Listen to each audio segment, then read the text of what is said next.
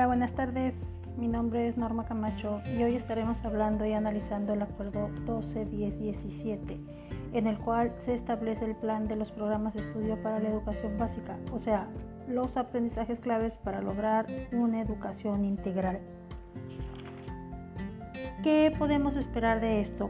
¿Cómo y para qué nos sirve esta reforma? Bueno, esta reforma es para mejorar la calidad y la equidad de la educación. Los docentes mejor preparados, mejores escuelas, contenidos educativos pertinentes. Muy bien, pues diremos entonces que nuestra sociedad y gobierno enfrentamos la necesidad de construir un país más libre, justo y próspero, que forme parte de un mundo cada vez más interconectado, complejo y desafiante. En este contexto, la reforma educativa nos ofrece la oportunidad de sentar las bases para que todos los mexicanos y mexicanas y nuestra nación alcancemos nuestro máximo potencial. Muy bien, entonces este acuerdo se define por primera vez en un perfil de egreso y un seguimiento de lo aprendido desde el preescolar hasta el bachillerato, lo que implica una articulación formal para la educación obligatoria y se concentra en el desarrollo de aprendizajes claves, los cuales contribuyen al desarrollo integral del alumno. Se hace especial énfasis en las habilidades socioemocionales y al mismo tiempo otorga a las escuelas autonomía curricular con la cual podrán adaptarse los contenidos educativos a las necesidades del alumno. En el artículo tercero se establece que la educación es un derecho que debe ser dirigido al desarrollo armonioso de los seres humanos. Bueno, pues desde este enfoque humanista, la educación tiene la finalidad de contribuir a desarrollar las facultades y el potencial de todas las personas, en lo cognitivo, en lo físico, en lo social y en lo afectivo en condiciones de igualdad y para dar pleno cumplimiento a esto, el Ejecutivo Federal determinará los planes y los programas de estudios de la educación preescolar, al igual que el de la primaria, la secundaria y la normal para toda la República. Muy bien, pues miren, por otra parte, el ingreso al servicio docente y otros cargos administrativos se llevarán a cabo mediante concursos de oposición que garanticen los conocimientos y las capacidades que correspondan y necesiten cada uno de nuestros docentes. La ley, la ley reglamentaria fijará los criterios, los términos y condiciones de la educación. Es importante también saber que las familias deben de reconocer y de aceptar los cambios que se van a aplicar en, nuestro, en este nuevo plan de estudios y se realizará para esto una ruta de la mejora escolar. Veremos pues cómo es que se trabaja esto en los diferentes niveles. En la educación preescolar se pretende desarrollar en general todas las capacidades de los niños.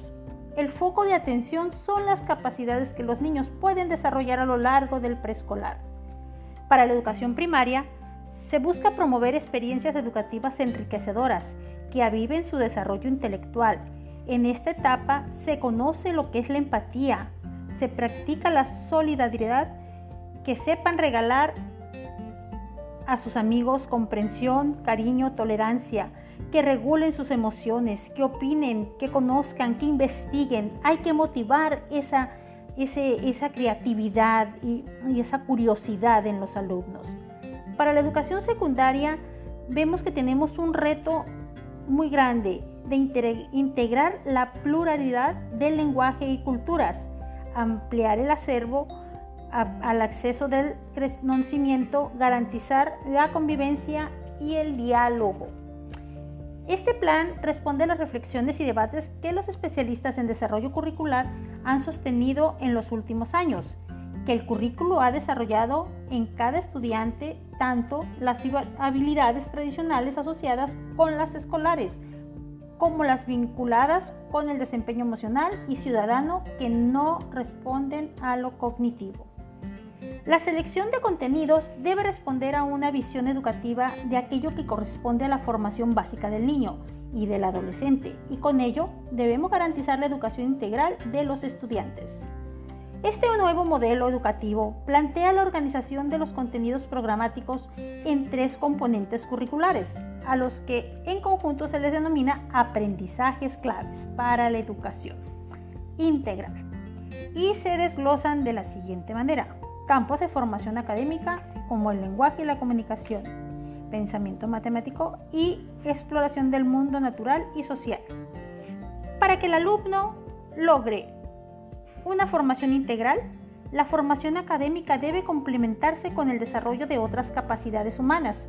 Las escuelas deben brindar oportunidades para que los estudiantes desarrollen su creatividad, la apreciación y la expresión artística, ejerciten sus cuerpos y lo más importante, que sepan mantenerse saludables y aprendan a reconocer sus emociones.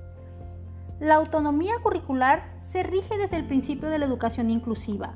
Busca atender las necesidades educativas e intereses específicos de cada alumno. Esto está organizado en cinco ámbitos, que son ampliar la formación académica, potenciar el desarrollo personal y social, nuevos contenidos relevantes, conocimientos regionales y proyectos de impacto social.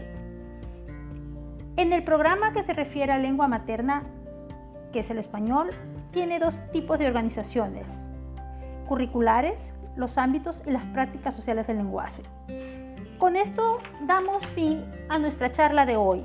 Espero que la información sobre esta reforma te haya sido útil. Estuvo contigo Norma Olivia Camacho Acosta. Hasta luego.